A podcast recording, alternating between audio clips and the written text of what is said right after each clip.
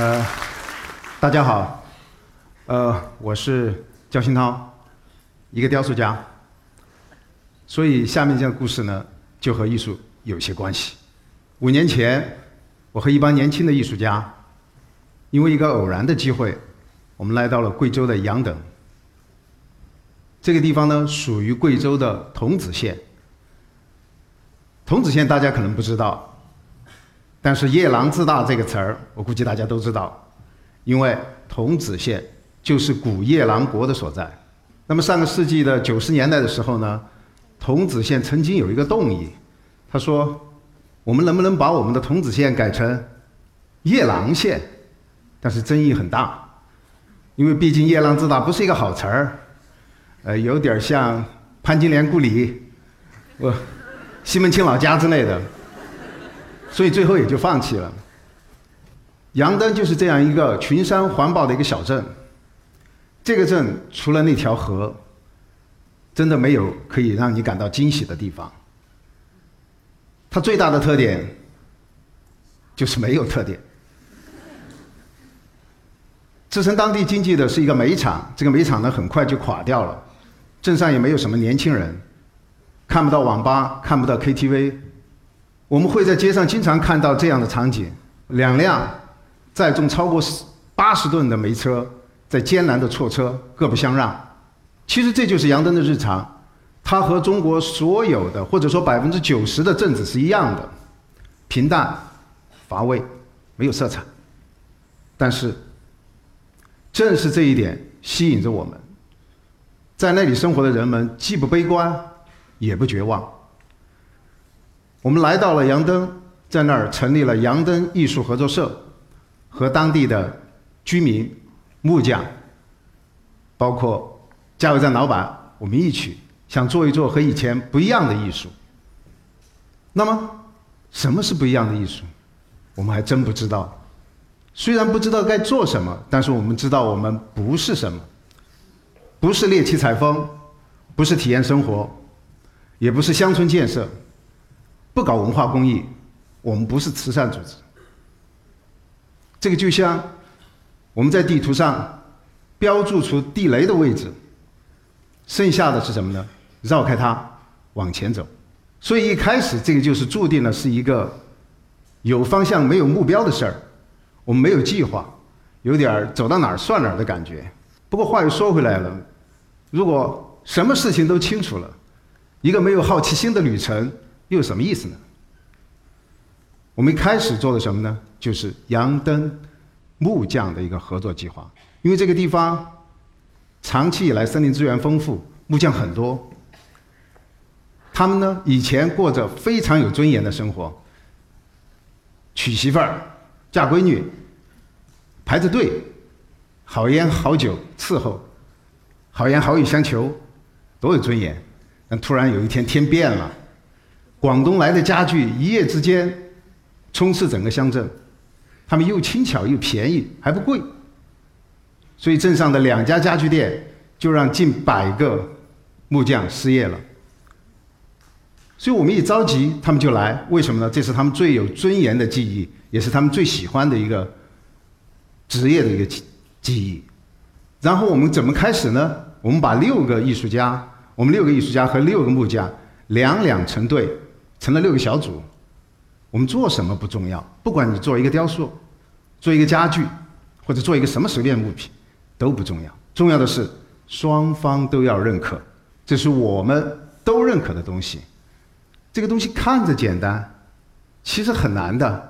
对木匠来讲，他早已经习惯了你告诉我做什么，我就做什么。呃，你不要让我来想一个什么东西。那么对艺术家来讲呢，我早知道我自己想做什么。但是要让他同意，可真是一个难事儿。所以前面几天基本没做事儿，大家都在聊玩儿，只是玩得很焦虑。后来终于找到一个方法，我们就说，我们从每一个木匠最喜欢、最擅长的东西做起，这样艺术家跟着他一块儿去看看会发生什么。慢慢的一些东西就开始出来了。那么这一组的那个木匠呢，叫谢师傅，他说：“我能不能把我这辈子做过的家具都做一遍呢？”艺术家说：“好啊，你做过什么呢？做什么都可以，但是我提个小要求，就是小一半，然后呢要连在一块儿。木匠一想，这还是可以办到的，所以两个人就开始动手了。开始他不知道怎么连，艺术家就告诉他这样这样这样，到最后他很熟练了。你看那个板凳，完美的和那个椅背连在一块儿，就是他的杰作。啊，这一组呢，那个师傅说，我可能做的最好的是做柜子。那那个女艺术家，这一组的艺术家是个女的，陆云霞，就问他，你这样，你帮按照我的尺度做一个箱子好不好？只有我能做得进去，就像我的嫁妆，好不好？师傅想行。当做好之后呢，他突发奇想，放了四个轮子在那个箱子底下，马上就成了小孩子们最喜欢的活动家具。这一组的师傅呢，很扭捏，一开始就说：“我我最擅长的是做棺材，那个不吉利。棺材好啊，棺材棺材升官发财啊。”艺术家说：“这样，我们小做三分之一，你做一个这么大的棺材，吓死人呐！做完之后呢，加了一个小五角星，我们可能从来没发现棺材长得像雷锋。这一组的那个师傅呢，憨憨的想了半天，我什么都做得很差，我的工资都是最低的，但是我出道的时候呢，我就是箍的桶，我能不能箍桶开始呢？艺术家说行。”但是你每块桶桶的那个板儿要按照我们十二个人的年龄的长短重新来做，他很烧脑袋，但是还是做了。后来两个人又商量着做了一个茶台，想着哎栽一棵茶树在那个桶里，春天到了摘一批茶叶喝茶挺爽的。这是我那组的师傅，他真的不知道做什么。那行，我旁边就是一个塑料凳子，我们就照着他做，我们做一个传统的木工活儿的做一个凳子，做出来之后。看着说不出的好，为什么呢？它没有塑料凳子的那种艳俗，反而很耐看。后来我做了很多送我的朋友，那朋友都反映说，冬暖夏凉，打麻将很舒服，所以他们后来一闹一一要就是四根儿。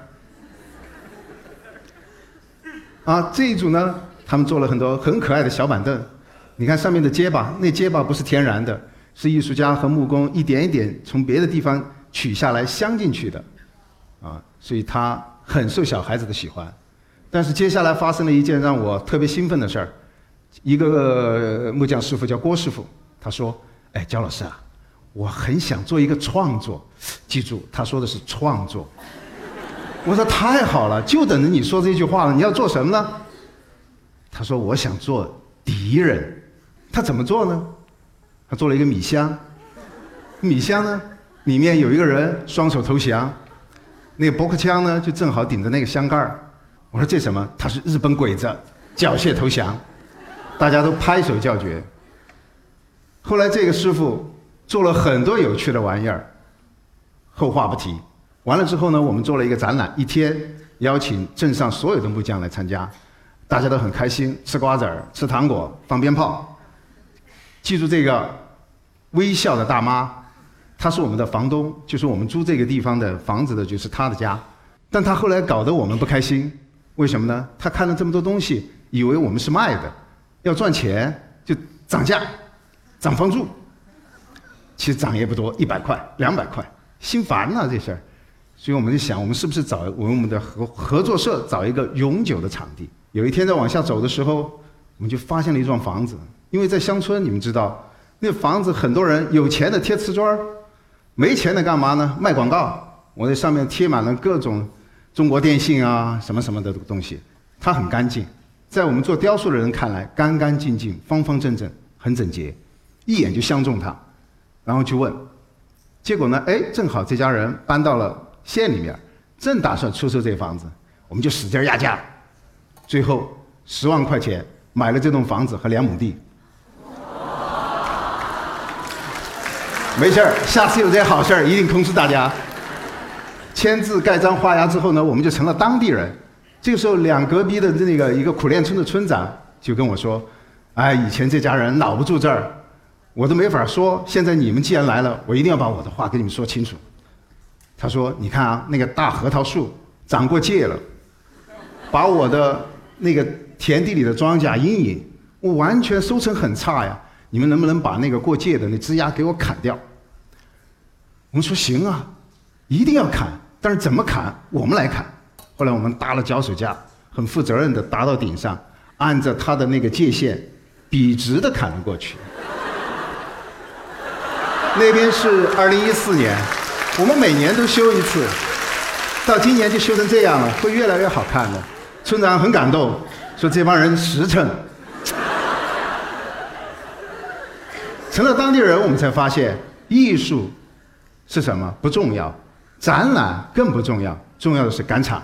赶场，北方叫赶集，那么它是所有的物资交流的地方，也是家长里短、偷鸡摸狗、外遇等等等等的交流信息的地方。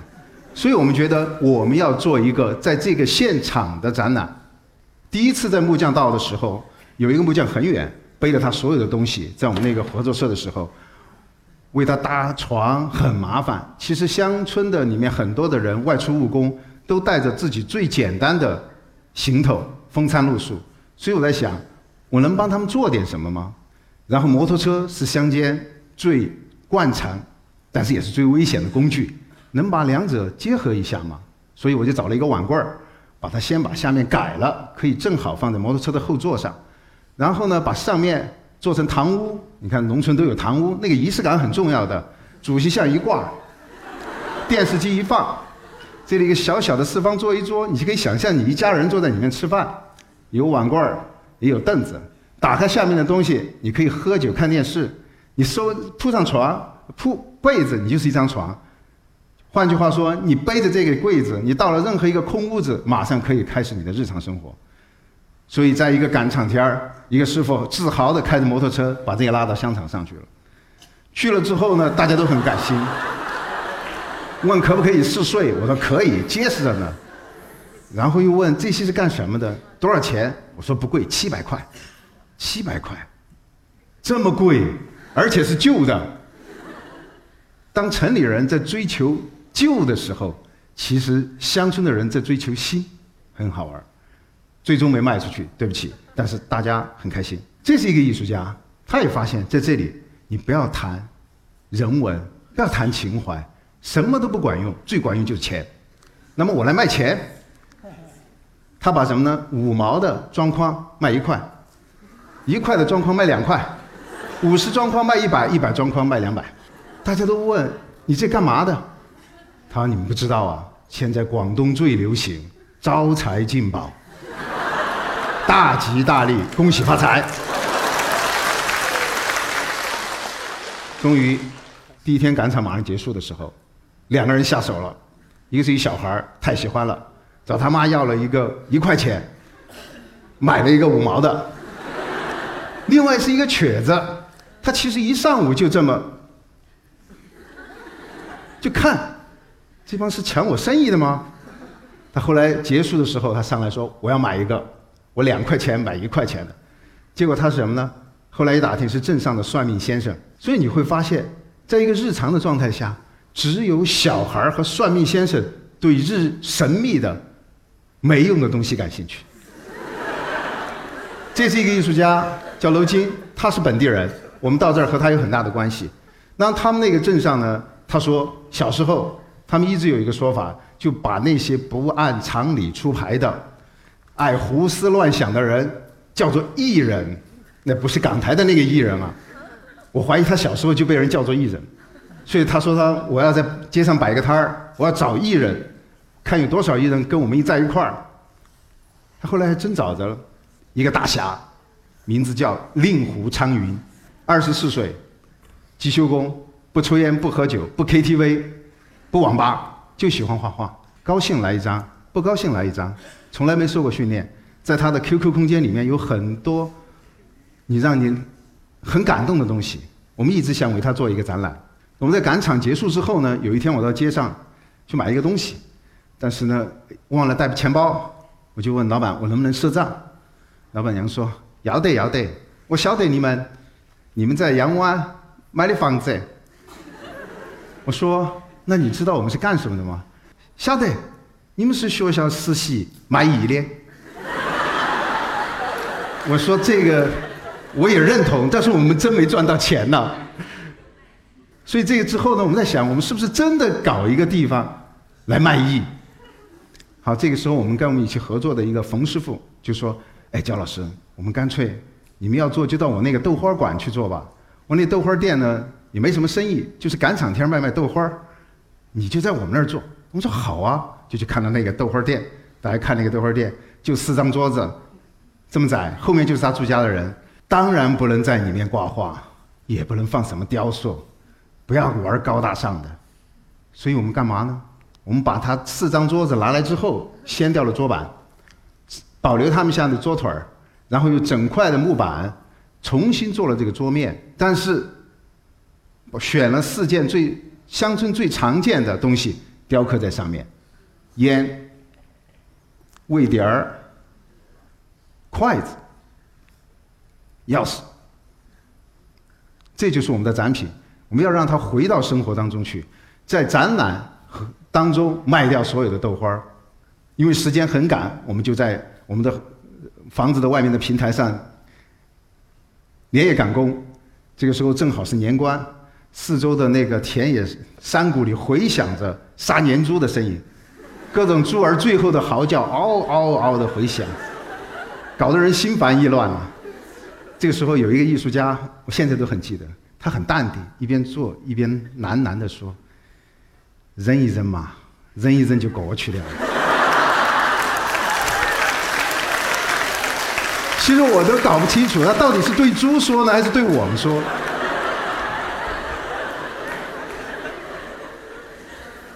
按照镇上的规矩，我们找了镇上的人做了喜报，冯豆花美术馆，然后贴在电杆上。大家看那电杆上的字儿啊，太多的孩子太累了，今天早已经改成。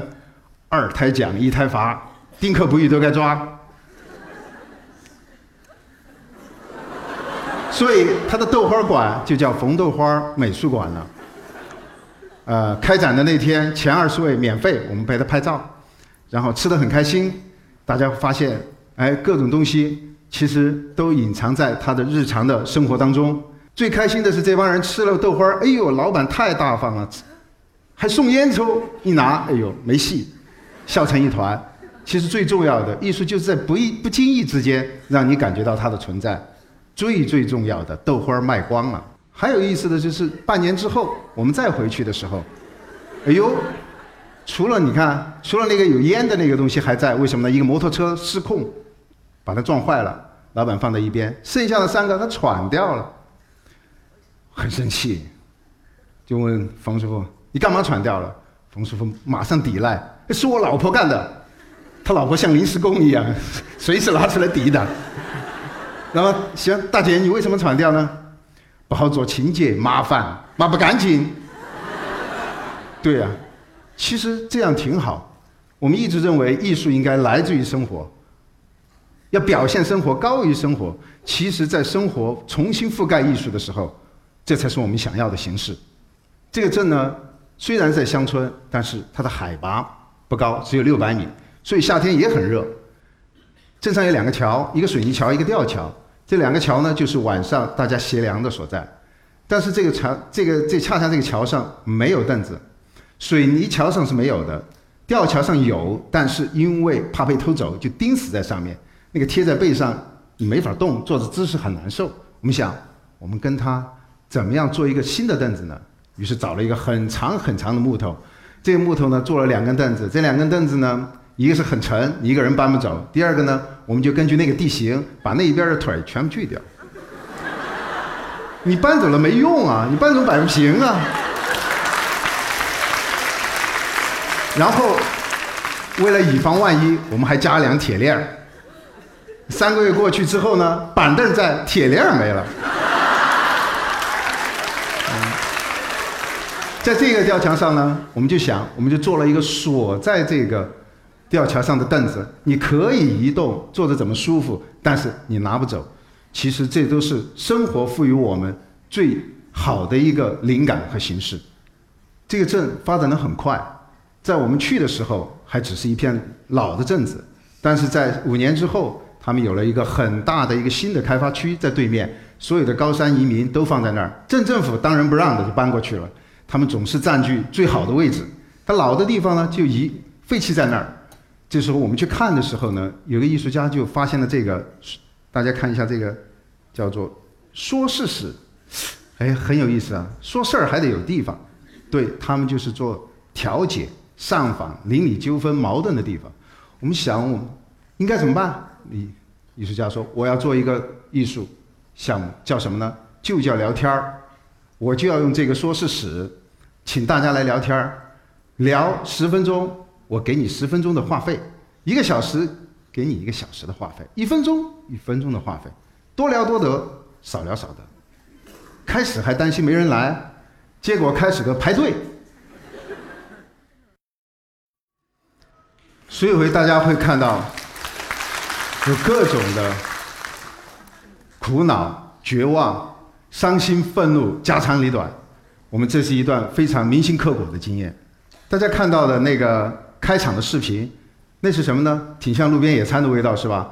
那是一个艺术家来到杨灯之后，为杨灯写了一首诗。那么这首诗呢，他邀请了加油站的老板谢小春和他一块儿到镇上的广播站，在下午六点的时候，一个用普通话，当然他普通话也不标准，一个用杨邓话，对全镇大声的朗读了这首诗。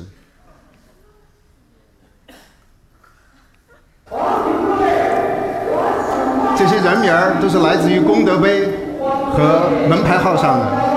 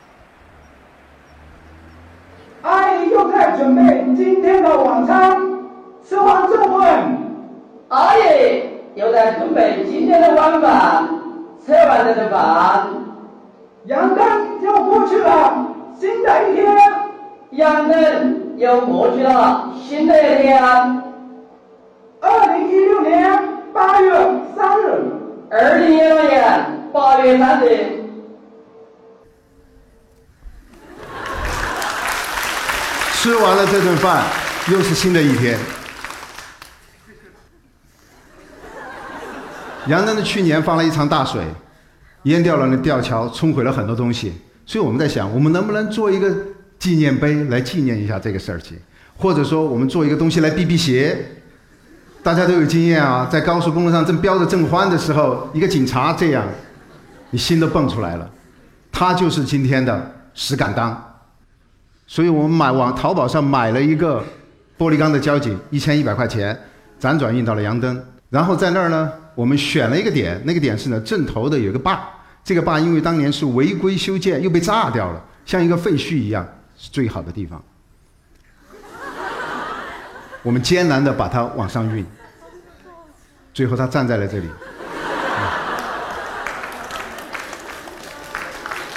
大家都反应很好，说可以镇水怪。压龙王，还可以在夏天警惕小孩不准下河游泳。他们刚刚搞的一个漂流，还可以警告大家注意安全。为这个事情，有一个村民就提出来：如果是这样的话，这个慢字应该朝着上游啊！哎，他说的对，我们就把它转了一圈。他现在已经是阳灯很重要的景点。我们前面说到，在杨灯这样一个地方，贫乏。单调，而且他们没有历史，也没有传说。夜郎跟他还没关系，因为旁边有一个夜郎镇。问所有的村民，包括很多资格很老的人，都不能说出他这个杨灯的来历。于是我们在两年前就萌发了一个想法，我们要给他们杜撰一个历史，这就叫杨灯十二景计划。那么这是怎么样的呢？我们就是邀请。他们当地人，我们一块儿以写生的方式面对真实的景，或者你心中所想的景，你画出来，怎么画无所谓，重要是你要为你的画编一段故事，要自圆其说。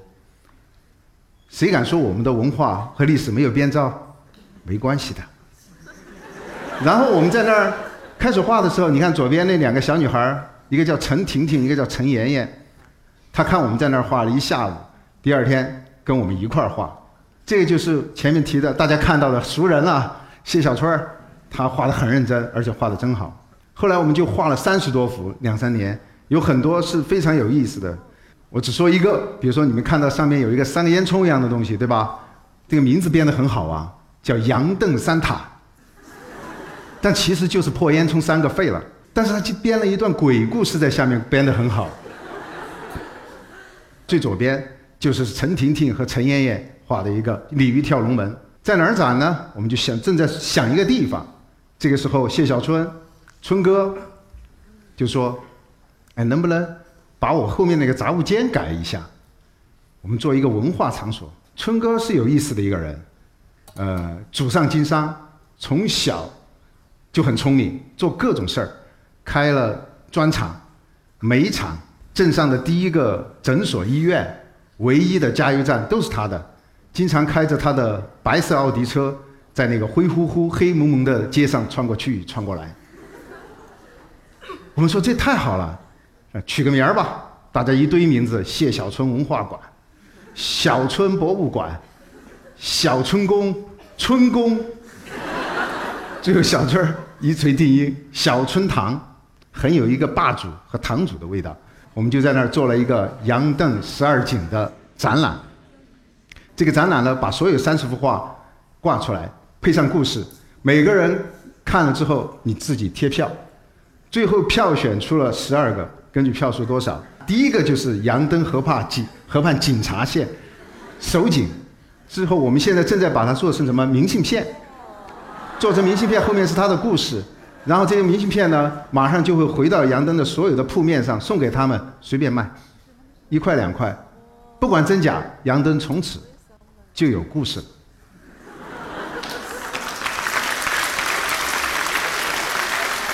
还记得前面我提到的那个做敌人的木匠吗？他这五年做了不少的东西，然后去年夏天他跟我打电话，他说：“焦老师，我想做一个展览。”我太好了，这个展览一定在小春堂先做。然后我就来到他家里看他的东西，那只猫神气完足。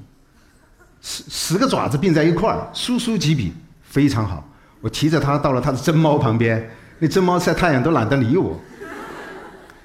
然后在他的那个小春堂布展的时候呢，就发现了两个椅子，这两个椅子很特别。我就问小春儿：“这哪儿来的？”他镇上法院的，不要了，我捡了。真是个有心人。你看那个靠背多有形式感，和那个郭师傅的两个作品放在一块儿，绝配。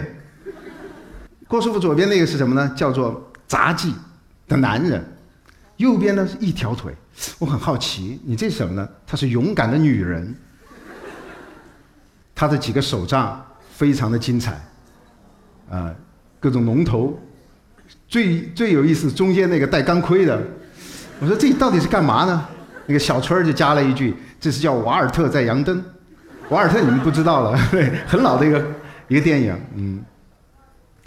他那个房间里面旁边就有一个有很多床，我们就把那个床拆掉，这就是现成的展台，不需要的，这最好把这些鸡鸭狗啊往上一放，小春每个都去转了一下，哪个看到鸡站在那么规规矩矩的嘛？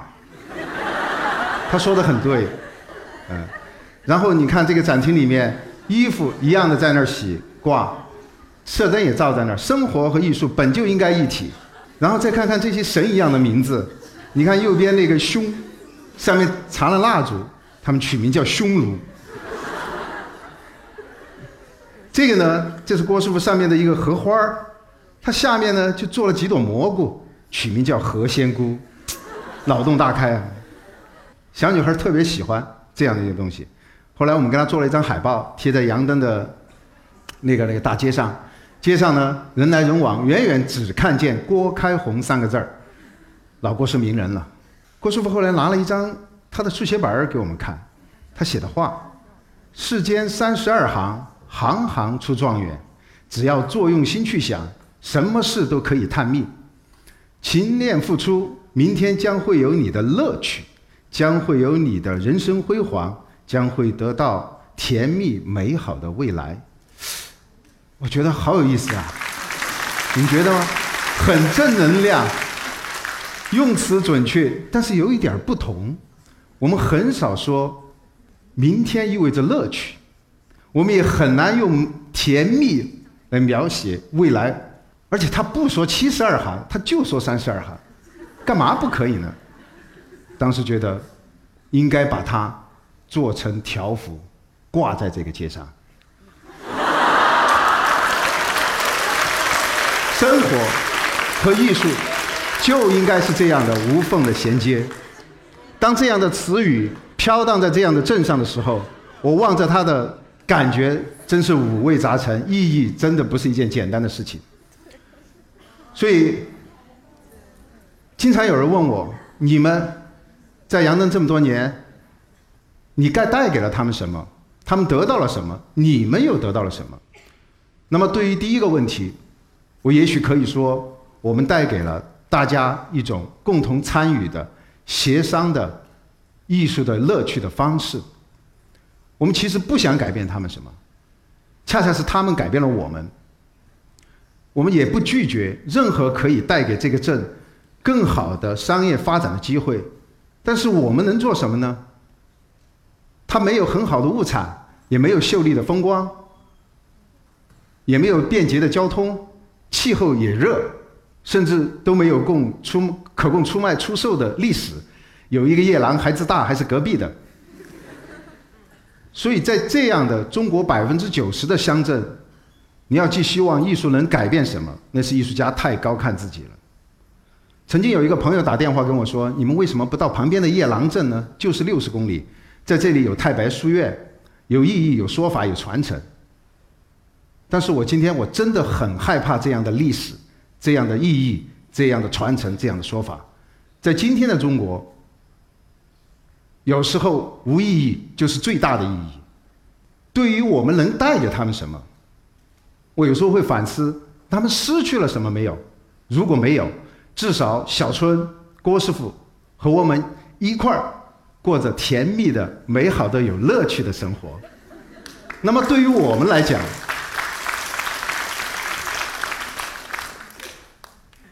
我们认识到，中国现实社会的戏剧性和复杂性远远超过艺术家的想象力。艺术不仅仅是被观看。被讨论的对象，艺术是和生活的贴身肉搏，艺术是刺破现实的那根针，艺术就是行动，就是 action。谢谢大家。